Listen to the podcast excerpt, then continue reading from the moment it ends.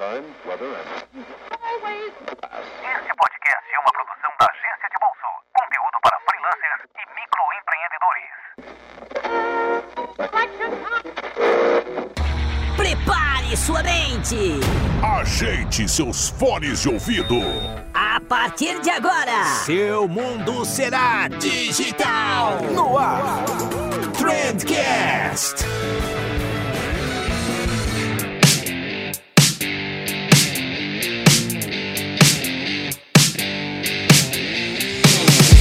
Salve, excelentíssimo ouvinte, seja muito bem-vindo ao melhor podcast sobre comunicação e negócio que você gestou na sua vida. Eu sou o Vinícius Gambetta e como tudo que é bom na vida a gente faz acompanhado, eu tô aqui com um cara que eu admiro pra caramba pra gente falar sobre produção de conteúdo na internet, sobre como ganhar dinheiro, sobre se é possível ganhar dinheiro ainda produzindo conteúdo.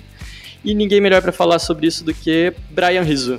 E aí, cara, tudo bom? Tudo certo, mano? Como é que Maravilha. vai essa, essa vida aí? Muito boa, cara. Tudo tranquilo, tudo nos conformes dentro do. Tá, toma, tá tomando um chimarrão agora, Brian? Não tô porque tá muito calor aqui no escritório. Eu tenho que fechar a janela quando eu vou gravar alguma coisa.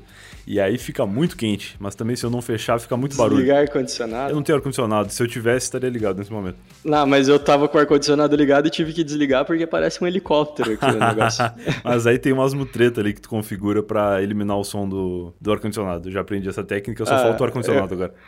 Eu acho que o meu não, cara. O meu é de 1900 esse ar-condicionado e não parece que, que tem jeito, não. Não, não, a mutreta é no microfone, é no, no gravador. Ah, entendi, entendi. Tem isso aí, tem Porra, isso aí que, que dá pra queria fazer. saber disso. É interessante, cara. É uma tecnologia maravilhosa que, porém, eu, eu investi demais nela e não sobrou pro ar-condicionado. Mas quem sabe no futuro aí. Massa, cara. Cara, eu acho que, que é difícil uma altura dessas, mas quem não te conhece, cara, o que, que tu faz aí na, na internet? Dá, dá um panorama geral de quem é Brian Rizzo. Boa, meu nome é Brian, eu trabalho com produção de conteúdo especialmente pra internet aí faz uns 10 anos e eu me sinto um baita de um velho falando isso. Eu comecei a fazer podcast em 2009, faz 10 anos. E, cara, é, Nossa, é, é cara. muito louco parar pra pensar nisso agora. Eu, geralmente, quando me apresento, nem falo sobre essas coisas, mas como tu me convidou aqui pra falar sobre produção de conteúdo, eu meio que parei pra pensar as coisas que eu já fiz, assim. E eu percebi que eu comecei Aham. a fazer podcast faz 10 anos já. E, claro, que eu parei por boa parte desse período, mas voltei a fazer já faz uns 5 anos. E tamo aí, eu tive já blog, já fiz coisa pro YouTube, sem a minha cara, né, na parte de produção, escrevendo e tal. Depois fiz com a minha cara também. Sei lá, agora conforme a gente for conversando, a gente vai lembrando algumas coisas que eu já fiz. Mas atualmente eu tenho um podcast que chama Eu Tava Lá, que é um podcast de histórias onde eu ligo para ouvir histórias que pessoas já tenham vivido. Então eu ligo para alguém para bater um papo e a gente conversa um pouco sobre a pessoa, sobre o que ela faz, de onde ela veio e tudo mais, e depois a gente introduz uma história que essa pessoa já viveu e que ela queira compartilhar com os ouvintes do Eu Tava Lá. E o Eu Tava Lá começou em março do ano passado, inclusive tu já participou, um episódio muito bom que tu conta tuas Já, já, aventuras já. na China. E de quando eu coloquei fogo na agência. De quando tu colocou fogo na agência também, é verdade. E é isso, assim, eu tava lá, acontece toda segunda, começou em março do ano passado. Eu não tô contando, mas eu acho que já fez um ano, ou tá fazendo um ano por agora. Podcast que eu gosto muito de fazer e que eu me orgulho muito dele, assim, porque ele é uma, um um facilitador para as pessoas que não conhecem podcast entrarem, assim, porque cada episódio é independente um do outro. E as pessoas podem ouvir qualquer episódio, pode ouvir em qualquer ordem, pode fazer o que quiser. E também já recebi relatos aí, feedbacks de pessoas dizendo que o Eu Tava Lá foi a porta de entrada pro mundo do podcast. E, e eu me orgulho bastante disso, assim, porque eu acho que é uma mídia que tem muito a crescer ainda. A gente com certeza vai falar disso aí ao longo do papo. Não, sempre que alguém me pergunta, cara, algum podcast pra começar a escutar, eu, eu sou meio que um. Como é que eu posso dizer? É, esses caras que de igreja, assim, que ficam tentando catequizar as pessoas, eu sou meio que isso com podcast. Né? Um evangelizador. Só- Isso, evangelizador, exatamente. Só que, pô, tu vai dar um Nerdcast pro cara que é um programa de duas horas, meia hora, os caras lendo e-mail e tal, o cara não vai achar bacana, né? É, eu tenho experiência com isso. Eu tenho um, um amigo, tinha um, um cara que trabalhava comigo lá pra 2008, eu acho. 2000, não, um pouco depois. Eu descobri o Nerdcast bem depois. Eu descobri o Nerdcast lá pra 2010. E eu lembro que eu ouvi um tema que eu achei muito legal, que era uma parada meio científica e tal. E tinha um cara que trabalhava comigo que ele gostava muito dessa- desses temas e tal. E aí eu mandei pro cara o link e falei, cara, escuta isso aqui que tu vai gostar. Aí ele pegou o link na época no MSN e falou: Ah, vou escutar e tal, depois eu te falo. Aí, tipo, 40 minutos depois, ele me mandou uma mensagem falando: Cara, mas eles não estão falando daquilo que tu falou, que eles iam falar. E aí eu falei: Em que parte tu tá? Ele disse: Ah, eu tô aqui na parte que eles estão lendo uns e-mails. Ele fazia, tipo, já 30 minutos que ele tava escutando. E aí eu falei: Ah, não, é mais pra frente. Eu devia ter te falado onde começa de verdade. Tipo, ficou aquela coisa de que eu pensei: Putz, esse negócio não é pra qualquer um. Mesmo o cara que manja de tecnologia e que gosta de, de mexer com o computador e tal, ele não sacou que o formato do papo que eu, que eu queria mostrar só ia começar lá na frente, sabe? Isso ainda é uma barreira, assim, pra galera conhecer podcast. Exatamente. E por isso que eu acho que o teu, o teu estilo de programa é tão bacana. Um outro que eu gosto de recomendar bastante pro pessoal é o Nário Rodô, que fala mais um pouco sobre ciência e tal, mas Que é curtinho, é, né? mais curtinho, foca num tema específico. Não, não Uhum. tem piadas internas, então não precisa ter escutado outros programas e tal. Então é, é bacana. Legal. Então, se, se tem alguém aí ainda que, que não escuta, recomendo bastante o Eu Tava Lá. Boa, É, e obrigado. uma coisa que eu queria te perguntar já, Brian, de, de início, você falou que começou há nove anos atrás esse podcast, cara. Como assim, Verdade. cara? Eu não, não sabia disso. É verdade. A minha vida na internet, ela começa por, sei lá, meados de 2013. Aliás, mentira, meados de 2003. Eu tenho, ao longo da conversa, você vai ver que eu tenho muita dificuldade com anos. É, eu me perco demais, cara. Botaram, inventaram de, de mudar a década e aí botaram um, um número 1 um ali antes dos negócios e aí eu me atrapalho. Então 2008 e 2018 pra mim é a mesma coisa. Eu- depois que eu falo que eu percebo. Mas Normal, começa, normal. começa lá por 2003, que foi quando entrou o primeiro computador na minha vida. Que foi um tio meu, que era tipo o tio tecnológico, assim. Ele era tipo. Como que é o nome do Homem de Ferro? O Tony Stark. Tony Stark, ele era o Tony Stark da família. Ele montava, ele era o cara que mexia com televisão muito atrás, que tipo abria as TV e mexia nos tubos e arrumava os troços. E aí um dia ele descobriu computação, começou a mexer em computador. Ele abria os gabinetes, botava, trocava as placas, botava memória, tirava memória e tal. Que ele falava pro meu pai que a gente tinha que ter um computador em casa. Que computador era o futuro e tal. E meu pai nunca acreditou muito a ponto de investir comprando um computador, até porque na época a gente não tinha muito como, assim, o computador era caro e a nossa família vivia meio apertada, assim, e aí meu tio falou, não, eu vou levar um computador para vocês. E era um 486, que em 2003 já era um troço velho, há muito tempo, Aham. e que tinha um monitor que era, não vou saber dizer quantas polegadas, mas ele era preto e branco. Ele era um monitorzão de tubo, preto e branco, devia ser tipo umas 11 polegadas. Ele era tipo aquelas câmeras de segurança, sabe? Que tem em prédio antigo, assim. Ele era Aham. bem pequenininho e ele só transmitia a imagem em preto e branco. Mas foi ali que eu comecei a saber o que era computador. Comecei a aprender a digitar, a usar o Word, Paint e tal. Apesar de o Paint ser preto e branco, era meio triste. Mas eu sabia como que funcionava mais ou menos ali. E aí eu comecei a gostar de computador, me interessar por computador e fui fazendo várias coisas no ramo, assim, da informática. Até que lá em 2007 eu tava com 17 anos, não aguentava mais o ensino médio, tava no último ano já. E aí eu falei, putz, eu quero começar a trabalhar. E eu falei com um amigo meu da igreja na época, que ele tinha um cara, que era tipo um, um senhor da igreja assim, que ele era proprietário, fundador de um provedor de internet lá da cidade. É até hoje o maior provedor de lá. E eu conversei com esse meu amigo, falei, ah, eu gosto de computador, quero trabalhar nesse lugar aí e tal. E aí ele meio que fez a ponte com o cara, o cara me entrevistou e eu comecei a trabalhar lá em 2008, em março de 2008. Tá, tô construindo a linha do tempo aqui. Isso, boa. E aí, ó, de 2003 a 2008 era meu interesse por, por computadores. Em março de 2008 eu comecei a trabalhar no provedor e aí lá era uma coisa muito técnica, assim.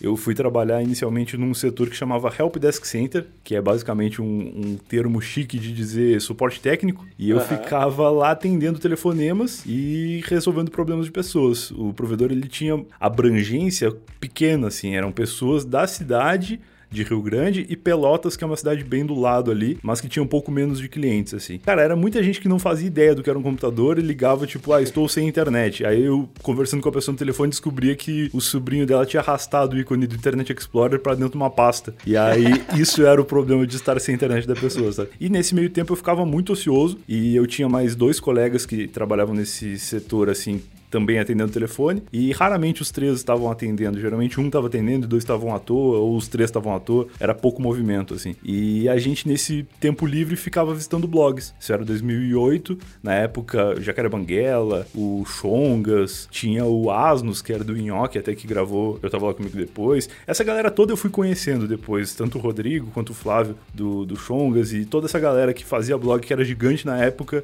Mais pra frente acabei fazendo amizade, assim, que foi lá pra. ainda em 2008, mas lá pra dezembro, que eu resolvi que eu ia criar um blog meu, porque eu via a galera do meu, do meu trabalho ali do provedor visitando esses blogs, copiando os links e mandando por uma lista de e-mail que tinha da empresa, assim. Era, era um negócio meio trabalhoso, nem tinha MSN na época dentro do provedor, né? Já existia, a gente já usava, mas não tinha uma comunicação direta dentro do provedor que tu mandasse o link e todo mundo visse, sabe? E aí eu falei, putz, eu não vou ficar mandando coisa por e-mail, eu vou criar um blog e essas coisas que eu vejo durante o dia nos outros blogs que eu acho legal, eu vou transcrever no meu blog, explicando ali o que eu achei sobre aquilo, o que, que é e tal, e, e postando, enfim. Na época vídeo era muito difícil, né? Começou a dar certo. A galera da empresa gostava de ver e aí visitavam todos aqueles outros blogs e visitavam o meu também. E eventualmente meu próprio blog aparecia naquela lista de e-mail, com um linkzinho lá para as pessoas verem. E esse já era o blog do Brian daí? Já era o blog do Brian. Eu já tinha feito outros blogs do Brian antes, lá para 2005, 2004, mas era muito, muito mais precário. Nem tinha domínio.com.br,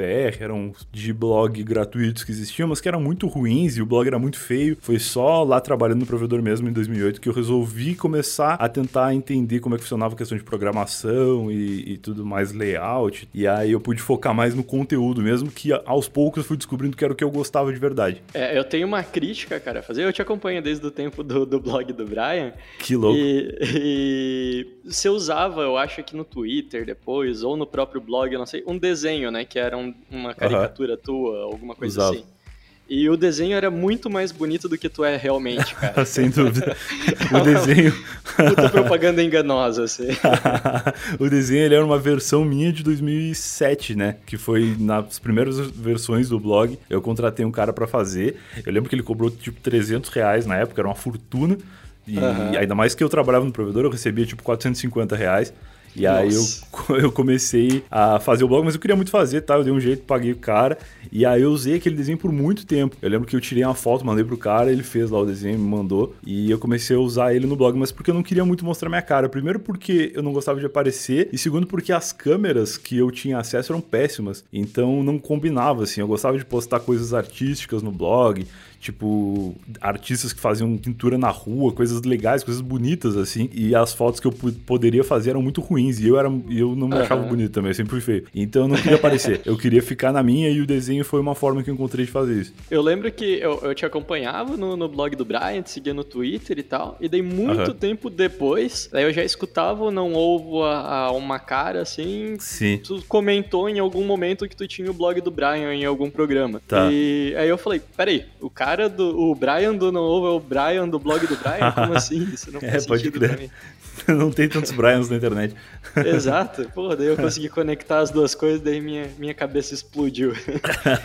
que legal. Mas então, beleza. Em 2008 tinha um blog, então, e esse blog, é. como, como, quando que ele explodiu, assim? Porque chegou a, você falou, você conseguiu entrar em contato com outros blogs maiores e tal, foi aumentando o teu network. Quando que Foi. viu que dava para transformar esse blog em um negócio mesmo, ganhar dinheiro com isso? Cara, demorou muito. Eu comecei em 2008, foi em 2008 que eu criei o blog. Aí o blog começou a ter uma pequena relevância, não tinha dinheiro nenhum envolvido, mas começou a aparecer em outros blogs. O Jacaré Banguela começou a colocar lá naquele post de links da semana, que foi muito tradicional em blogs na época. Uhum. O próprio Não Salvo de vez em quando colocava no links da semana e outros blogs começaram a colocar nos links da semana posts do meu blog. Isso levava algumas pessoas para lá. E entre essas pessoas que foram conhecer do meu blog, teve um pessoal que era daqui de São Paulo, de Bauru, que tinha um podcast chamado Noobcast. Ele hum. era, de certa forma, eu só fui descobrir isso depois, uma antítese do Nerdcast, assim. Tipo, o Nerdcast eram caras especialistas falando sobre assuntos interessantes e os, os caras do Noobcast, eles eram exatamente o contrário. Eram caras que não entendiam nada sobre nada, falando o que eles achavam sobre aquilo que eles não entendiam direito, sabe? e aí, é, e aí eles me chamaram para participar de um podcast falando sobre o meu blog e era um episódio sobre Crepúsculo, que era um filme que na época tava bombando assim e que eu nunca tinha visto, inclusive. E aí eu falei: "Ah, beleza, eu topo, vou ver o filme e a gente comenta alguma coisa". Aí eu fui lá, vi o filme, achei meio ruim, tinha topado, né, participar com os caras e a ideia deles era meio que zoar, assim, era aquela época que que a internet era muito zoeira, assim, era, era falar mal de tudo e de todos. Acho que foi até um pouco antes do Felipe Neto com aquele quadro Não Faz Sentido dele. E aí eu participei desse podcast lá em 2009, 2010, assim, finalzinho de 2009, eu acho. Pô, podcast gente... não era nada, né, cara, nessa, nessa é, época. Já existiu o Nerdcast, né? É, já Nerdcast existiu o Nerdcast. há algum tempo. É. Mas parar pra pensar, é, era muito pequeno, obviamente, o Nerdcast. Até hoje o público do, do Jovem Nerd não é gigante. Do Jovem Nerd, né? O Nerdcast tá. é muito maior do que as outras mídias do, do Jovem Nerd. É, Mas, é, pô, se parar pra pensar, nem o YouTube era difundido direito, né, cara? Verdade, verdade. Pior que é isso mesmo. E aí a gente. Aí eu participei lá desse episódio, foi legal, a gente se divertiu. Eu gravava por Skype na minha internet de Rio Grande, que na época devia ser tipo uns 600k. Nossa. Então era uma conexão precária, numa estrutura toda precária, com um microfonezinho daqueles fininhos, sabe? Aqueles microfonezinhos que tu bota na uh, mesa de computador. Microfone de Lan House. De Lan House, é. Então, assim, eu nem tenho acesso a esses arquivos hoje, mas eu tenho total clareza de que era horroroso, mas a gente se divertia fazendo assim. Eu fiz esse episódio e aí parece que teve uma repercussão legal assim. Poucos episódios depois eu passei a ser membro fixo desse podcast. Toda semana eu participava, se não me engano, ia pro ar nas quintas-feiras e toda semana eu tava lá e a gente falava de alguns temas e tal. E aí foi quando eu comecei a fazer podcast. Respondendo a tua pergunta que tu falou de dinheiro, eu continuei fazendo meu blog e o podcast por muito tempo. E aí lá para 2012, eu acho, aí já tem um pouco de confusão nas datas, porque para mim foram períodos muito parecidos, assim. Mas eu, eu, eu, sempre atualizando o blog todo dia e fazendo porque eu gostava de fazer mesmo. E aí eu recebi um e-mail da Claro, de telefone. A Claro tava lançando algum aparelho, eu acho que devia ser algum iPhone, assim, na época. E eles queriam fazer uma publicidade no meu blog. E aí eles me ofereceram, acho que foi 500 reais. Foi alguma uhum. coisa assim. Perto do meu salário, assim. E aí eu fiquei muito chocado. Eu falei, cara, quanto dinheiro os caras querem me oferecer pra fazer um post, assim. Eu trabalho o mês todo para ganhar quase isso. e aí eu respondi para eles, tá? Era uma, uma agência, né, que tava intermediando. E aí rolou, assim. Aí eu fiz, fiz uns posts, eu lembro que tinha uns memes na época e tal da Clara, ele linkava lá pro site deles, não sei o que, e eu achei, putz, que legal, dá pra ganhar dinheiro com isso. Começo de 2013, foi tipo a bolha do Facebook. Não sei se tu já tava na internet nessa época, se tu lembra, que as fanpages do Facebook tinham 100% de alcance. Do, sim, sim. Do, do, público, assim. Isso começou mais em 2011, mas lá para 2012, 2013, que a minha fanpage estava grande e eu comecei a conseguir surfar nessa onda, assim.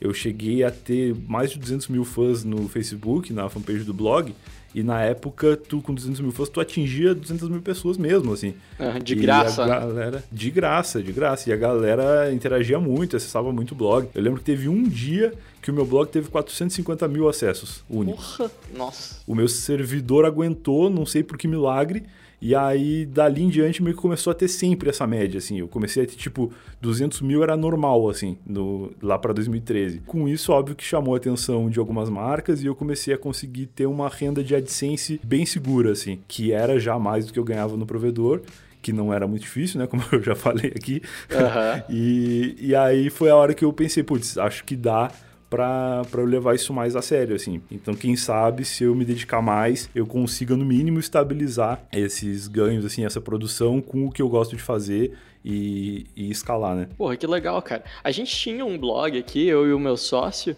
e a gente tinha umas duas mil visitas por dia, assim, né? Não era muito. Uma vez a uhum. gente fez um post falando de quanto que o Felipe Neto ganhava e daí a gente bombou, assim.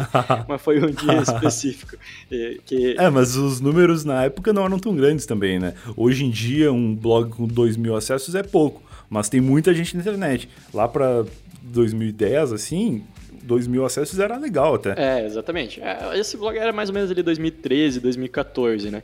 E a gente tirava tá. ali, vai lá, 200 dólares por mês com, com AdSense, que pra gente, porra, era sensacional já, né? Era, era muito sim, bacana. Sim. E, claro. e quando que percebeu E, porque hoje em dia não dá mais pra viver de AdSense, né? Eu acho que não, eu não consigo, né? Deve ter gente que, que consegue, mas são números muito diferentes. Daí né? tem que produzir umas fake news pra conseguir uns. é, esses caras conseguem. aí, né? Ainda assim, eles devem sofrer, porque eu lembro que no final, assim, quando o AdSense pa- passou a morrer de vez, era muito porque a galera mudou o comportamento. As pessoas já não acessavam o blog mais. Elas só liam o título e compartilhavam. Então, um compartilhamento no Facebook que tinha, sei lá, um post que tinha 2 mil compartilhamentos, tipo. 200 pessoas entraram no site. O resto tudo era só compartilhamento no Facebook. E veio o WhatsApp, que as pessoas só queriam printar e compartilhar, ninguém mais queria abrir link, né? Então isso foi matando, assim. Eu, eu acho que foram dois grandes vilões, vê se tu concorda comigo. Eu acho que o YouTube é primeiro, e aí é engraçado porque eu acho que os blogs ajudaram a divulgar muitos canais no YouTube, né? E depois o YouTube Com certeza. Acabou colaborando para que as pessoas não acessassem mais os blogs. E o Facebook também, né? Acho que o Facebook colaborou para o crescimento de muitos blogs e depois acabou matando, né? Foi autoconsumindo. Sem dúvida, o Facebook, inclusive, mandava e-mail pra gente na época. Eu recebi e-mail lá no, no contato do meu blog, sugerindo, e-mail do Facebook, sugerindo que eu criasse uma página. Eles bombaram muito mesmo o Facebook com os blogs e com as páginas, né? Com as, com as fanpages. E depois começou a mudar a forma de funcionar. Que passou a, o alcance ser menor e tal. E hoje em dia acho que o alcance é tipo 1%. E olha lá, É terrível. se tu não pagar, né? É terrível. A gente É. trabalha com isso aqui, é, é, é de chorar num canto, assim, em posição fetal. Sim, sim. E foi mais ou menos nessa época que você decidiu ir pra São Paulo, largar emprego? Como é que foi, cara? Foi, então, aí eu comecei a ganhar dinheiro com blog e eu ainda tinha meu trabalho no provedor. A minha estratégia foi, eu resolvi que eu ia viver só do dinheiro que o provedor me dava e o que, o, o que viesse do blog, que entrasse de grana extra, assim, eu ia guardar. Lá por 2012 começaram a, a acontecer aqueles eventos aqui em São Paulo, tipo o UPix, a própria Campus Party, que existe até hoje, o Pix parou de existir. Em 2012, assim, a galera vinha para São Paulo e fazia palestra, painel, falando do blog, falando de, de produção de conteúdo, falando do- das coisas que tinham bombado. Tinha muito meme, muito aquela galera tipo de vídeo que ficou que, que ficou engraçado, tipo um vídeo engraçado da internet que foi para um blog e aí eles levavam a pessoa lá, tipo, para a nossa alegria, aquelas coisas assim. Era, um, era realmente um festival da internet, era, onde a internet e o mundo real se encontravam, assim, sabe? Aham. E isso foi 2012. E aí foi a primeira vez que eu vim para São Paulo. Eu vim, fiquei na casa de um cara que eu conhecia só da internet também. E eu já tinha contato com blogueiros do Rio Grande do Sul. E lá a gente se, se reunia com alguma frequência, assim. E quando rolava essas vindas para São Paulo, a gente já meio que sabia o contato um do outro. Ah, vamos para São Paulo, tal. A gente vinha e ficava meio que hospedado todo mundo junto, assim, pra não gastar muita grana, né? Essa comunidade se misturava com a comunidade das pessoas de São Paulo, que também tinham o EBSP, que era o Encontro de Blogueiros de São Paulo. Em 2012 eu vim para São Paulo pela primeira vez, conheci esse mundo louco que é São Paulo, achei o metrô uma coisa incrível, tecnológica. e, e eu voltei para Rio Grande depois e falei pra minha mãe, putz, eu vou morar em São Paulo, porque São Paulo é muito legal, esse mercado que eu tô descobrindo é, é um mercado que me parece promissor, porque tem muita gente envolvida nisso e tinha gente que ganhava muito dinheiro. Eu não ganhava um terço do que esses caras ganhavam, assim, mas eu via que eu tinha potencial de um dia, quem sabe, chegar no nível deles, assim. E aí, isso foi em 2012. Eu fui mudar para São Paulo de verdade uns dois anos depois. Que aí, entre 2012 e 2014, que foi quando eu vim de vez, eu ainda vim outras vezes, assim, para outros eventos, para campus, para outros UPix. Cada vez que eu vinha, meio que me apaixonando mais, assim. Quando eu vi que dava, lá para final de 2013, eu reuni o pessoal do provedor, meu chefe na época, o gerente, e falei para ele, cara, eu tô querendo fazer uma experiência diferente, vou sair da cidade, vou morar em outro lugar e tal, e eu queria conversar com vocês aí para acertar a minha saída. Beleza, vai lá, pode fazer a experiência que tu quer fazer, e se não der certo, ou se tu quiser voltar para cá, teu lugar aqui tá garantido. Ah, e aí eu fiquei muito tranquilo. Aí eu fiquei tranquilo. Eu falei, ah, beleza, se eu posso voltar o que eu Não quiser. tem nada a perder. Então eu vou sem medo. Tenho nada a perder. Eu vou para São Paulo, fico um tempo. Se eu achar ruim ou se não der certo, eu volto. E, e essa vaga tá aberta até hoje lá. Ainda não precisei.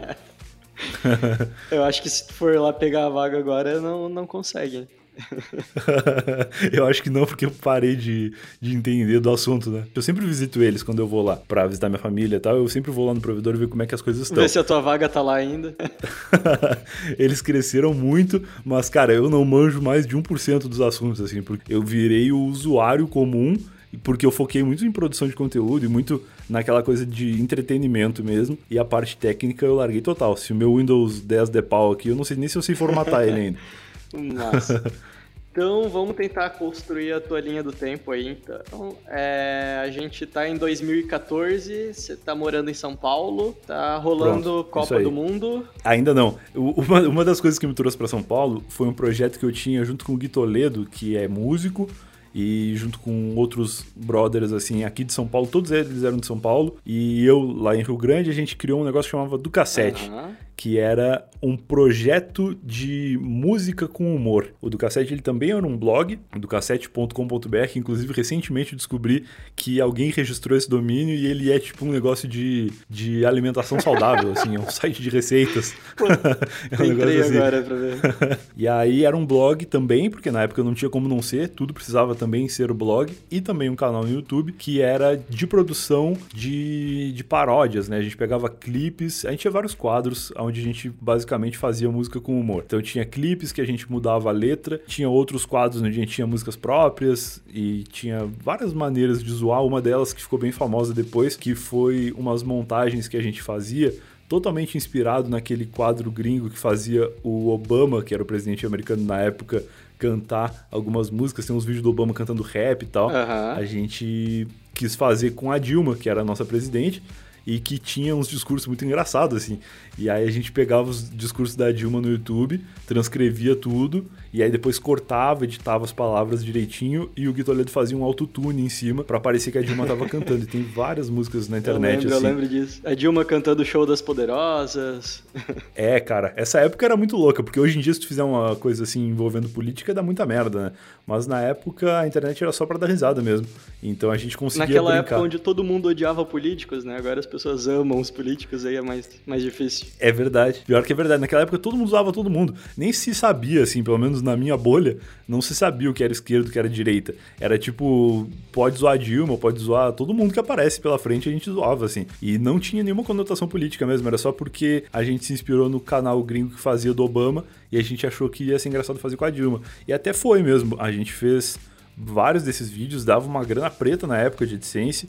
Tipo, era comum um vídeo do, do cassete passar de um milhão de Aham. views. E isso em 2013 e 2014 era um número Nossa. muito grande, não é que nem hoje que qualquer youtuber tinha, assim, faz um vídeo jogando Minecraft e tem esse tanto de visualização. Na época era uma coisa meio exclusiva, assim, não era todo mundo que conhecia, que conseguia Uhum. fazer.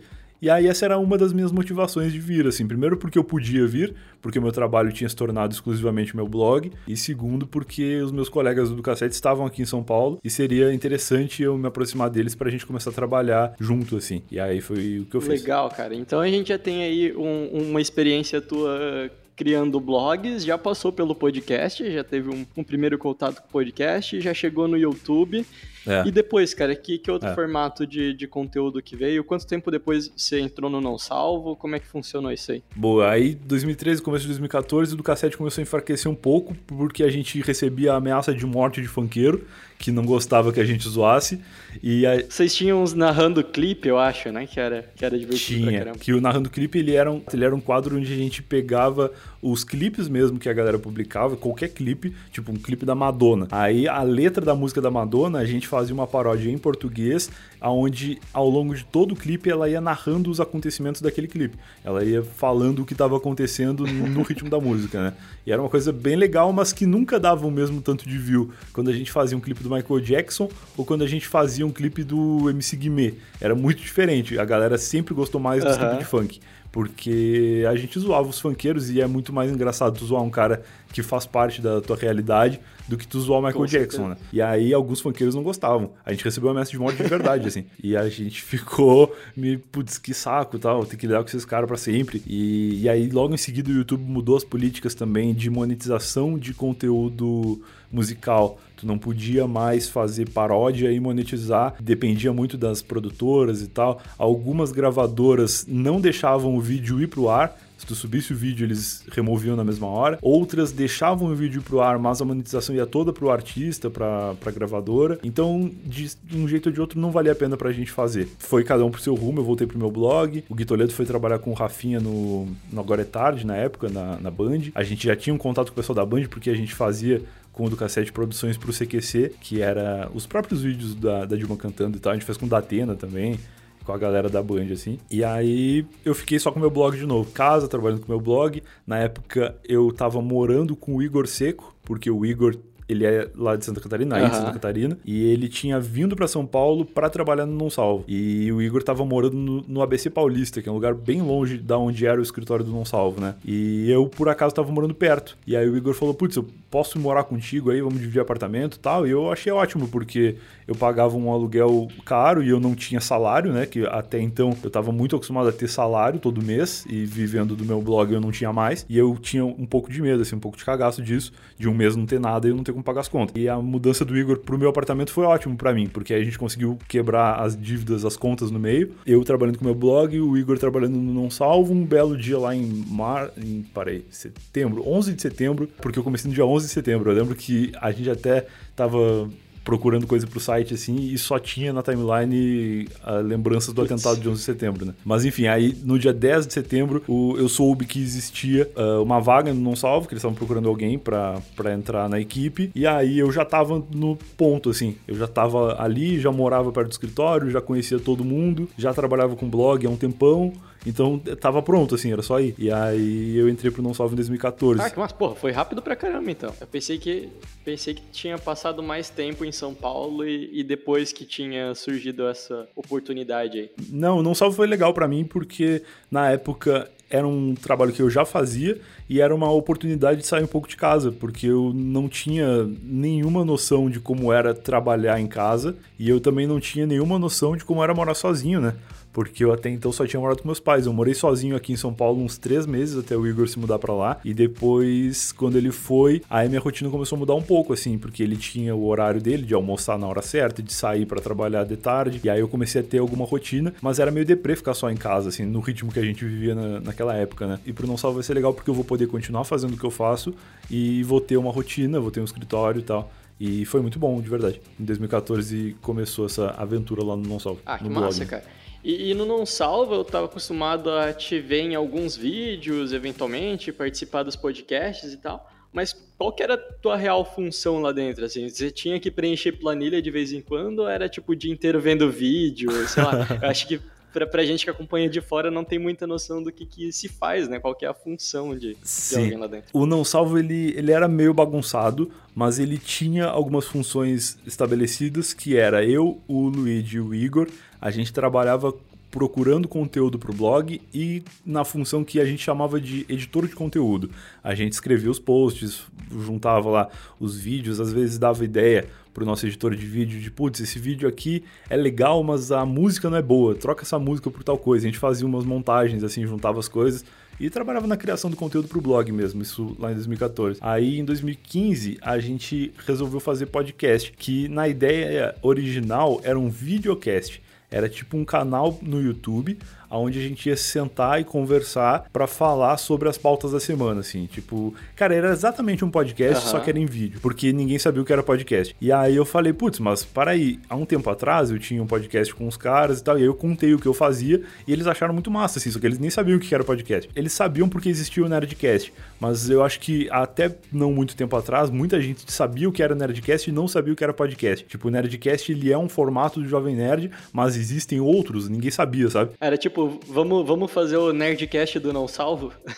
era, tipo, era tipo esse o papo, assim. Era tipo, pô, legal, então tem outros, assim. E aí eu falei, ah, eu já fazia um, que era mais ou menos assim e tal. Eu expliquei, contava. E aí todo mundo se interessou e a gente. E surgiu uma empresa que era um estúdio, que é um estúdio aqui de São Paulo, que já era um estúdio focado na produção de podcasts, isso lá em 2015. E aí eles convidaram a gente pra ir lá gravar, assim. Eles tinham um estúdiozão mesmo, bem bonito. E eles queriam que a gente fizesse lá o Não Salvo Cast, sei lá como é que ia se chamar. E aí Aí a gente foi. E nós gravamos uns três episódios lá. Eu lembro que o primeiro episódio nem tinha nome. A gente gostou de fazer podcast junto, era muito legal. Eu nunca tinha gravado presencial, né? Gostei bastante de fazer. Tava se divertindo, só que era uma mão na roda ir pra lá. Nos horários que, que eles tinham conseguido pra gente era muito ruim de ir. E aí a gente, putz, vamos fazer o seguinte, vamos vamos dar um jeito de levar essa gravação para dentro do escritório. Porque a gente já se reunia todo dia no escritório do Não Salvo da umas 8 da noite, que era o nosso horário de trabalho. Então, vamos levar, comprar um microfone, montar um estúdiozinho lá dentro, né? Uma mesa de som e tal. E vamos gravar nos horários vagos do escritório. Que aí a gente não tem que se preocupar com o horário disponível do estúdio e nem com esse transporte que é difícil, assim. Beleza, vamos então fazer isso. E aí foi como o Não Ovo surgiu a gente gravando o podcast do Não Salvo no escritório do Não Salvo, falando sobre assuntos gerais, assim, e o nome Não Ovo foi dica de algum ouvinte. Isso surgiu Massa, cara. Porra, isso foi em 2015, cara. Pô, me parece tão, tão menos tempo, porque eu lembro de, de quando vocês lançaram o episódio piloto do, do Não Ovo e eu lembro de, de ter escutado. É, esse episódio piloto ele só tá no SoundCloud. Ele tá, tá lá, não tinha nem o Luigi na época e era muito diferente, cara. Era uma coisa totalmente bizarra, assim. Depois que a é, gente É, não sei se, se foi se esse que, que eu escutei, eu, lem eu, eu, lembro muito claramente de ver o Cid anunciando o novo projeto, assim, e, e ter ido escutar. É, mas na minha cabeça não fazia tanto tempo, assim, sei lá. Pra mim parecia três anos é, atrás. Pode crer, não é? Faz um pouco mais. E aí o primeiro episódio real do Não Ovo foi um episódio já com um convidado, que foi o Maurício Meirelles, e que depois nunca mais teve convidado por um tempão, assim, porque a gente foi meio que se adaptando e, e fazendo nosso formato. Mas foi uma coisa, uma piada engraçada, assim, de começar com, com o Maurício e depois a galera ir entendendo como é que era o formato e quem éramos nós, porque até então a gente já trabalhava no Não Salva mais de um ano, mas só o Cid era conhecido, né? As, os nossos rostos não apareciam em momento algum, a gente só trabalhava escrevendo mesmo. Pô, isso com certeza fez com que, sei lá, a, a tua imagem como Brian se destacasse um pouco, né? Para um outro público, sim, porque o meu blog já existia há muito tempo e aí nessa época eu já mostrava a cara também, porque o meu blog deu uma erguida nas minhas redes sociais e nas minhas redes eu aparecia, né? Passei a aparecer. Claro, me apresentou para um público que não me conhecia, né? E também apresentou o podcast para muita gente, porque eu não salvo tinha uma fanbase enorme, muita gente nem sabia o que era podcast, já achava que só existia o Nerd Nerdcast e tal. E aí começou a surgir um interesse meio que nacional, assim, de, pô, Não Salvo tá fazendo uma coisa que é legal, será que existe outros e tal? E aí a galera começou a descobrir esse universo, assim, nós mesmos até. Eu nunca tinha ouvido podcast de verdade. Eu via os Nerdcasts de vez em quando, mas entrava no site para ouvir. Eu não tinha um aplicativo de podcast no meu celular. E, e, daí o tempo passou, vocês sofreram calado, o Não Salvo mudou bastante. É, dentro do Não Salvo você tinha mais dois podcasts, né? Que era o Bicuda e o Eu Tava Lá. Era Isso. o Se Fosse Você. Um ano depois, a gente a gente tava bem com o Não Ovo, o Não Ovo tava crescendo pra caramba, e aí rolou uma visão assim de, pô, a gente já faz isso aqui uma vez por semana, será que a gente não consegue fazer nos outros dias? E claro que a gente conseguia, porque a gente ficava da umas oito lá sentado fazendo coisa pro site, e a gente tinha uns tempos livres que a gente ficava conversando entre a gente, assim, e era basicamente o que eram os podcasts, só que sem estar tá gravando, sabe? E aí a gente, pô, vamos criar uns formatos e tal, e aí a gente sentou, fez tipo uma reunião assim, e sei lá, acho que em meia hora nasceram outros três podcasts, que eram o Rebobinando, que o Luigi apresentava falando sobre cultura pop e coisas assim. Bicuda, que o Fred Fagundes apresentava falando sobre futebol, que tinha também eu na bancada e mais algumas pessoas. O Igor participava fixo e mais algumas pessoas que participavam de vez em quando. E a gente falava de futebol, assim, que era uma bancada engraçada, porque era um podcast gravado em São Paulo, que tinha o selo do Não Salvo, mas que os três apresentadores eram dois gaúchos e um catarinense. Então, falando de futebol, tinha o Fred que era gremista, eu que era colorado, e o Igor que trouxe torce pro, uhum. pro Figueira. Então era um negócio muito fora do eixo, assim. A galera que ia ouvir percebia como era diferente a nossa abordagem do, do futebol, porque em geral programas assim só falam de Corinthians e Flamengo, né? E a gente tava cagando. Era um negócio que eu curtia pra caramba no, no Bicuda, que era justamente isso, cara. Porque o time de Joinville tá na Série C, Série D. E vocês comentavam sobre a Série C, Série D, vocês faziam aquele apanhado geral e tal. E até hoje eu não achei um podcast que que suprisse esse buraco aí. Sim, e nem eu, porque eu gostava muito de fazer e eu não falei mais de futebol em lugar nenhum depois daquilo, assim. De vez em quando a galera cobra, tipo, se eu faço algum comentário sobre o Inter, algum jogo, alguma coisa, a galera fala, pô, que saudade do Bicuda e tal, porque a gente falava essas coisas no Bicuda antes, né? E surgiu também o Se Eu Fosse Você, que era o podcast que eu apresentava e que é um formato que eu gosto muito, inclusive vou voltar a fazer. Não sei quando esse episódio aqui está indo ao ar, mas eu encontrei uma brecha aí para fazer o Se Eu Fosse Você, não com esse nome, é um projeto totalmente autoral, mas com a mesma abordagem, assim, sou eu lendo problemas dos meus ouvintes e, junto com pessoas na bancada, solucionando esses problemas das pessoas. A brincadeira do Se Eu Fosse Você era a gente resolver os problemas dos outros como uhum. se fôssemos nós, né? Cara, a gente meio que quase fechou a semana, assim. Terça-feira tinha Se Eu Fosse Você, quarta-feira tinha Bicuda, quinta-feira tinha Não Ovo, sexta-feira tinha um negócio que a gente chamava de Não Ovo Bônus, que era um, um plus, assim, um, um, episódio extra do Não Ovo com formatos específicos, com quadros e tal, que era bem Porra, legal. Era, era, muita coisa, né, cara? Era muito conteúdo sendo produzido. E daí a pergunta que eu te faço é, até hoje as pessoas têm um problema muito grande com monetizar conteúdo de podcast, né? Vocês estavam fazendo pelo tesão mesmo, né? Porque acho que anunciantes pelo que eu me lembro, foram poucos anunciantes no Não Ovo, né? Muito poucos anunciantes. A gente nunca viu um centavo disso, porque o dinheiro ia para a empresa, né? E a gente era contratado do, do blog, assim. A gente tava lá, tinha o nosso valor fixo acertado. Quando entrava algum anúncio assim, a gente nem ficava sabendo quanto pagou e tal. A gente só, só fazia de feliz. Lá pra, sei lá, acho que metade ou final de 2016, a gente descobriu os. Não, não sei se chama financiamento coletivo, eu acho que deve ter um termo melhor. Sei lá, sistemas de assinatura, podemos dizer assim, que era na época o Padrim e depois surgiu o PicPay, que eram maneiras que os, assina... que os ouvintes tinham de se tornar assinantes e contribuir com valores fixos mensais, e cada contribuição dessas dava um benefício para a pessoa, né? Então, eu não vou lembrar agora do não ou, mas cada plano tinha algum, alguma coisa que a pessoa recebia a mais, assim, e muita gente começou a apoiar. E aí foi legal, porque aí a gente viu que o Não Ovo estava se tornando uma coisa rentável. Né? Aconteceu que depois, lá em 2018, em março de 2018, eu resolvi que eu queria fazer alguma coisa na segunda, porque eu já participava desses outros podcasts todos de terça a sexta, e na segunda não tinha nada. E aí eu falei, ah, vou criar um podcast meu, que eu faço em casa, no meu tempo livre, e, e vai ser divertido para eu poder falar para as pessoas que eu faço podcast todos os dias. E aí surgiu. era só esse badge que tu queria. Era só essa piada, é. Era só isso, era só dizer que eu faço todo dia. E aí eu criei o Eu Tava Lá, que é o que é até hoje. Ele foi mudando muito, melhorando muito, porque era um troço que eu fazia sozinho mesmo. Comecei gravando no celular, assim, não tinha nada de, de tecnologia em casa para fazer uma coisa com qualidade. Depois de um, algum tempo, assim, acho que uns seis episódios depois, eu criei o PicPay Duo, eu tava lá também, e aí foi bem legal ver pessoas apoiando, assim, a galera foi assinando, e eu comecei a poder oferecer coisas, uh, benefícios, né, para essas pessoas que assinavam, comecei a levar eu tava lá mais a sério, o que depois de um tempo eu descobri que foi ótimo, porque quando eu saí do Não Salvo, eu fiquei meio sem chão, assim, eu falei, putz, agora o que, que eu vou fazer? E aí eu, ah, para aí, eu tava lá, é uma coisa que, claro, não dá tanto dinheiro, não dá para sobreviver dele, mas é uma coisa que eu gosto de fazer, então eu vou me apegar na produção de conteúdo aqui, e aí eu dediquei 100% do meu tempo eu tava lá, que depois, graças aos ouvintes que viram que a situação de saída do Não Salvo não tinha sido muito fácil, começaram a apoiar mais massivamente eu tava lá assim, e a gente tem até hoje um número de assinantes bem grande, e eu consigo produzir conteúdo exclusivo para essas pessoas todas, assim. Então,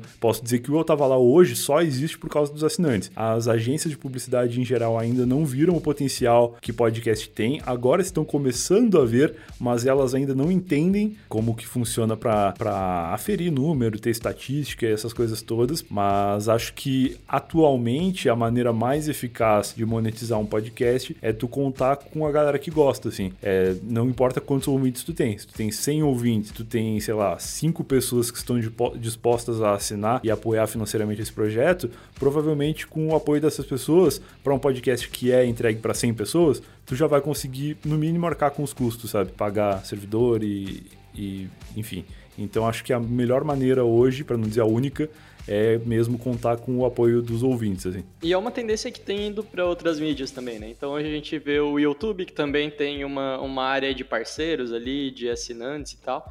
Então o pessoal percebeu, acho que, que o público está disposto a pagar se ele tiver um conteúdo bacana, né? Se for alguém que ele gosta e tal. É, eu acho que sim, cara. Eu acho que tem várias abordagens, né? Várias maneiras de fazer isso. No Eu Tava Lá eu gosto de ver como assinatura mesmo. Tem gente que prefere ver como apoiador que é um termo que eu não gosto tanto, porque eu não quero que a pessoa pague para me ajudar, sabe? Eu não sou um mendigo de, da internet. Eu sou, eu sou alguém que está produzindo conteúdo e que acredita de fato que consegue produzir um conteúdo de valor para aquela pessoa, o que, claro, acaba tendo custo, né? Eu hoje, além desse eu tava lá que eu posto, como eu falei nas segundas-feiras, eu tenho também um outro quadro que é exclusivo para os assinantes, onde eu faço episódios de terça a sexta.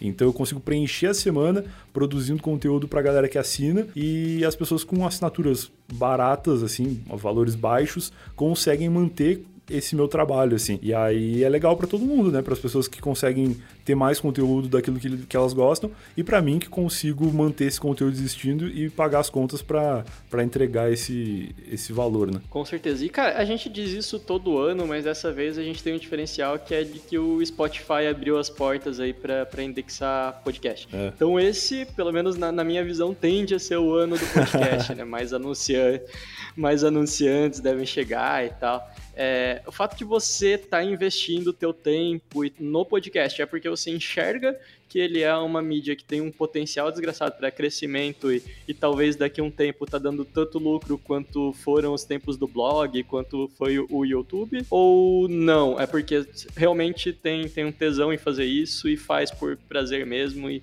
e vai continuar fazendo isso mesmo que não dê dinheiro daqui a um tempo? Assim, acho que os dois. Primeiro porque eu gosto muito e eu tava lá, virou um negócio que eu me apeguei muito mesmo e é uma das coisas que eu mais gosto de fazer de todas essas coisas que eu já fiz assim na internet e tem várias outras que a gente nem comentou aqui, porque não foram muito longe ou porque eu não lembrei agora, mas todas as coisas que eu já fiz, com certeza, eu tava lá é a coisa que eu mais gosto de fazer, assim. E ele é um formato que eu vejo como uma coisa muito natural, assim. Eu, eu gosto de imaginar que eu realmente sou um cara que ligaria para as pessoas para conversar com elas no telefone se não estivesse gravando, sabe? Ele é um formato onde eu ligo espontaneamente para as pessoas e parece que a gente nem combinou, assim, elas me atendem e a gente fica conversando e quando vê passou uma hora, a gente bateu uns papos e aí eu mando pro meu editor e, e vai pro ar como um conteúdo, assim, que eu mesmo gosto de ouvir depois e fico, putz, como, como é legal esse formato onde mesmo que as pessoas às vezes tenham vivências muito parecidas, tipo, o cara vai me contar de uma viagem, tu me contou de uma viagem que tu fez pra China e tu me contou da vez que tu botou fogo no teu escritório. Pode ter um monte de gente ouvindo que também foi pra China e que também já botou fogo no escritório, mas que tem histórias completamente diferentes da tua, entendeu? E eu acho isso muito louco, assim. Todas as outras coisas que eu já fiz de conteúdo na internet, eu faço porque eu gosto de fazer.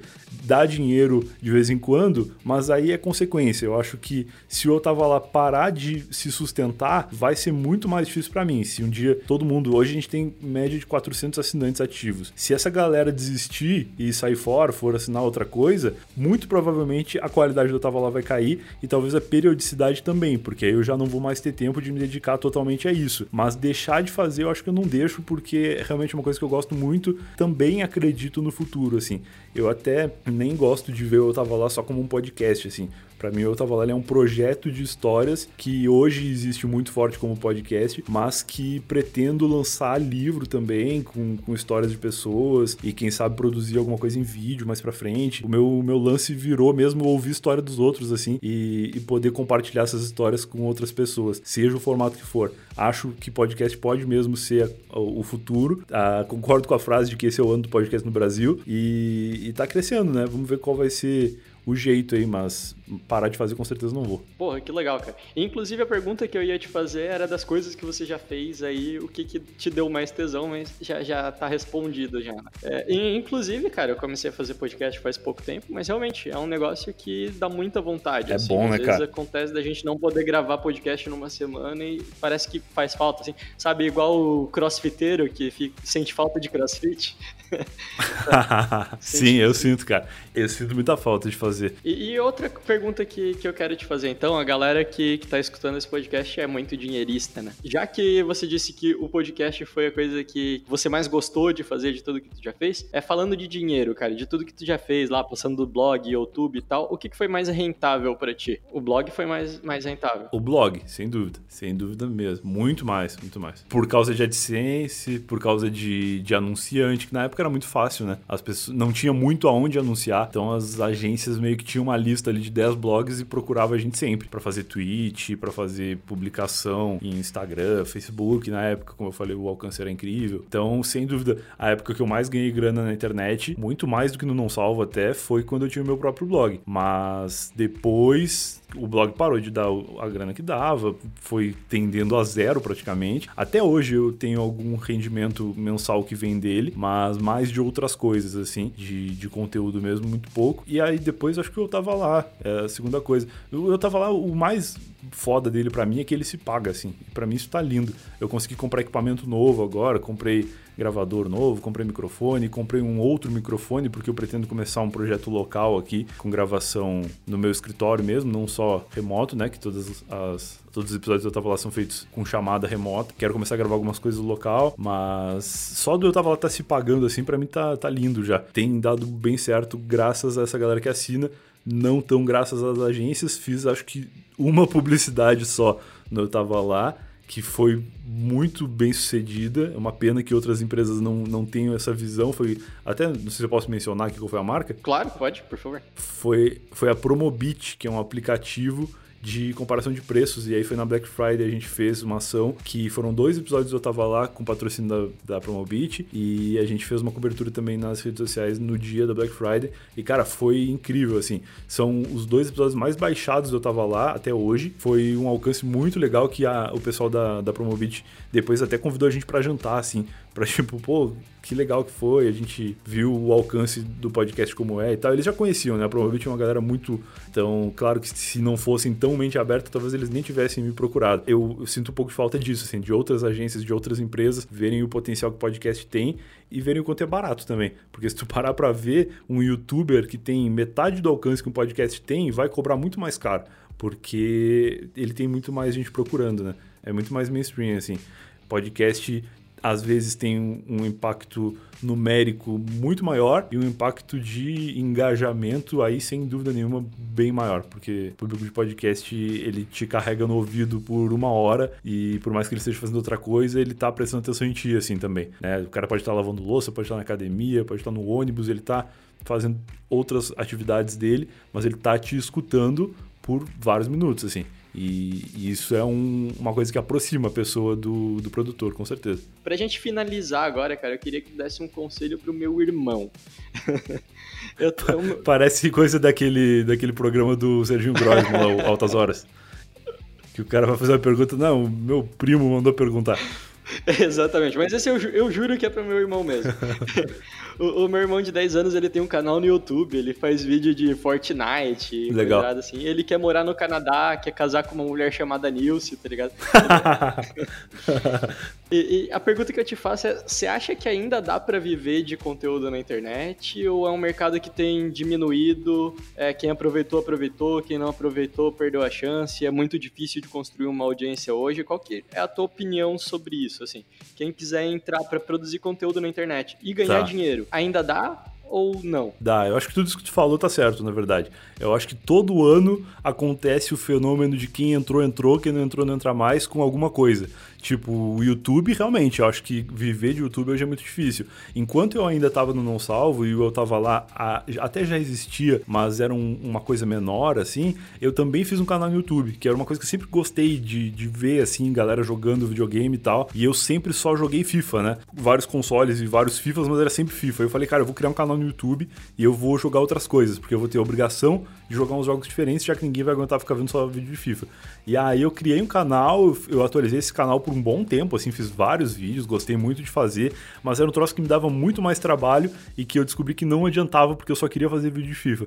E aí eu falei, cara, não é legal, assim, até chegou a ter uns 11 mil inscritos, eu acho, na época, foi um crescimento legal, assim, considerável para mim, que nunca tinha mostrado a cara naquela plataforma, assim, só tinha feito do cassete antes, mas eu não aparecia, né? E aí eu falei, putz, é legal isso aqui, mas não é para mim. Entrou alguma grana de AdSense, mas era muito pouco. Mesmo que fosse muito, eu acho que não teria me, me comprado, assim, sabe? Porque não, eu não tinha aquele prazer de produzir que depois eu percebi que não eu tava lá eu tinha. Então, valia mais a pena para mim fazer o que eu gostava de fazer, por mais que eu ganhasse um pouco menos, do que ganhar mais por um troço que eu não gostava, sabe? E aí eu acho que isso aí que tu falou uh, de se dá para viver, dá para viver, eu vivo disso, mas eu acho que se a pessoa pretende começar a produzir conteúdo pensando em dinheiro, é mais negócio fazer um concurso público, porque a dificuldade é tipo a mesma, assim. Tu provavelmente vai ter muito mais trabalho fazendo uma produção de conteúdo para internet do que num emprego normal.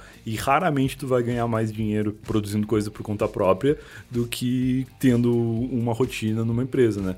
Com as vantagens que numa empresa com carteira assinada, seja lá como for, tu vai ter ali teu expediente que vai acabar e tu vai para tua casa e acabou. Podcast ou no YouTube ou no blog ou em qualquer coisa que tu faça uh, por conta própria, não tem hora de descanso, né? Toda hora é, é trabalho e é, é uma das maiores dificuldades, assim, até hoje, né? Depois que eu saí do Não Salvo, eu passei a trabalhar só em casa, montei um escritório melhor, que eu até já tinha, mas que era meio largado, assim, montei um ambiente de trabalho de verdade e eu saí do Não Salvo em julho de 2018, agora a gente tá quase em abril, então já faz um bom tempo que eu tô só nesse ambiente caseiro, assim, consegui me encontrar, bem diferente de quando eu cheguei em São Paulo lá em 2014 e tentei fazer isso e não me dei bem. Hoje eu tô melhor, tô com uma rotina legal e, e tô conseguindo mas não tem muito como separar o descanso da, da produção de trabalho, né? Então é uma vida meio louca, mas se as pessoas querem produzir, independente de grana, eu acho que vale a pena vai fazendo. Eu, eu, eu gosto, cara. Eu sou muito a favor de fazer coisas assim. No horário de, de folga, né? Não precisa desistir do que tu faz pra, pra fazer outra coisa. Faz, faz tudo junto. É, o conselho que eu dei pro meu irmão foi, cara, só, só não larga a escola.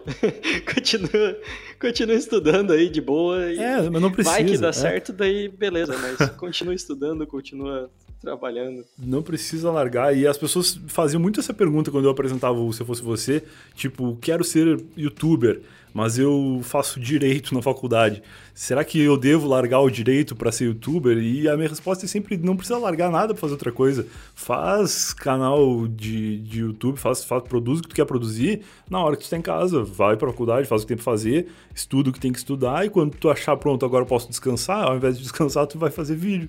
E é isso aí, cara. Porque se depois der certo tu achar que, beleza, eu quero ser youtuber de Minecraft e não advogado, tu, tu tem uma segurança de fazer isso. Não precisa largar antes, porque aí tu provavelmente não vai conseguir nada, né? Então, de, de, diferente de alguns empreendedores de palco aí, teu conselho é não abandone tudo. Não, seja, não. seja mais consciente, né? Pelo amor de Deus, não abandone tudo. Seja consciente e faz devagar. E eu acho que o cara que gosta de produzir conteúdo, ele sabe disso, na real. Porque até a minha mãe achou esses dias uns quadrinhos que eu desenhava quando era criança. E aí ela me tirou umas fotos e me mandou e falou: Olha só, tu já era produtor de conteúdo antes de existir internet. E aí eu olhei eu fiquei vendo assim, cara, eu devia ter tipo uns seis anos e eu fazia uns quadrinhos que eram horrorosos, óbvio, mas que era tipo o meu projeto pessoal, assim, sabe?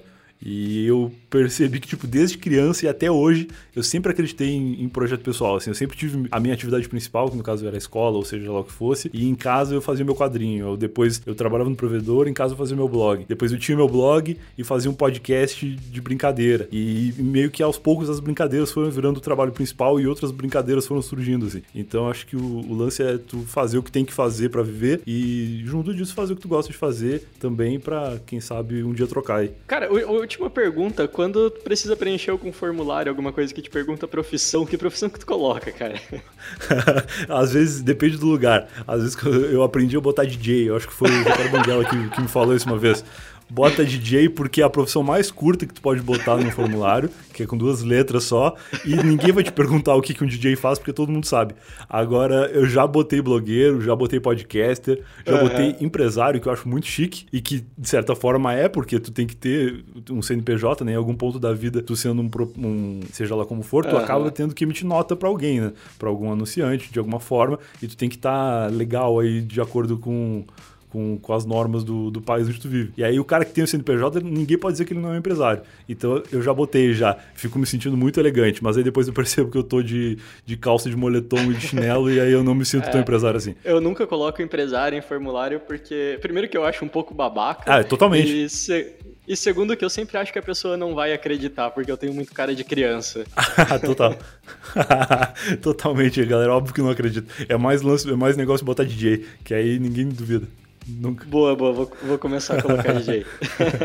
E é isso, cara. Porra, brigadão por ter participado, Brian. Dá, dá um recadinho final aí. Quem, quem não te conhece ainda, como que pode te encontrar aí na, na Interwebs? Se tem algum projeto futuro que queira divulgar aí, esse espaço é teu. Valeu, cara. Obrigado. Primeiro, desculpa por eu falar tanto, que eu fico falando sem parar infinitamente. Se ninguém me segurar, eu, eu fico aqui duas horas falando.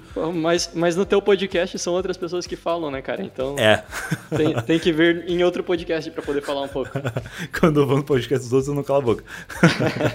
Mas obrigado pelo convite. É legal falar de produção de conteúdo assim. Eu gosto de, de falar disso porque é o que eu faço mesmo há bastante tempo. E quem não me conhece, nunca ouviu, eu tava lá, eu recomendo que entre no site lá, é eu tava.lá.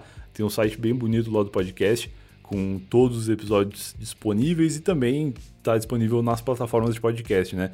Tem no iTunes, tem no Spotify, tem no Deezer, tem em qualquer aplicativo de podcast aí, é só procurar Eu Tava Lá, que a pessoa vai encontrar, ou nas minhas redes sociais, que é Twitter, Brian, Brian da maneira mais improvável de se escrever, que é B-R-A-I-A-N, e no, no Instagram, Brian Riso, que é Riso com dois S. Mas vai no Twitter lá, que lá tem tudo, dá para encontrar tanto o site do Eu Tava Lá, quanto as redes do Eu Tava Lá, quanto também o, o meu Instagram. É isso aí, cara. Valeu, Brian. Brigadão. Fechou? A gente se vê na próxima quinta-feira e, e, a gente vai combinar de tomar um chimarrão junto ainda em São Paulo, Brian. Fechou. Aí sim. Valeu, cara. Abraço. Valeu, cara. Abração. Tchau, tchau.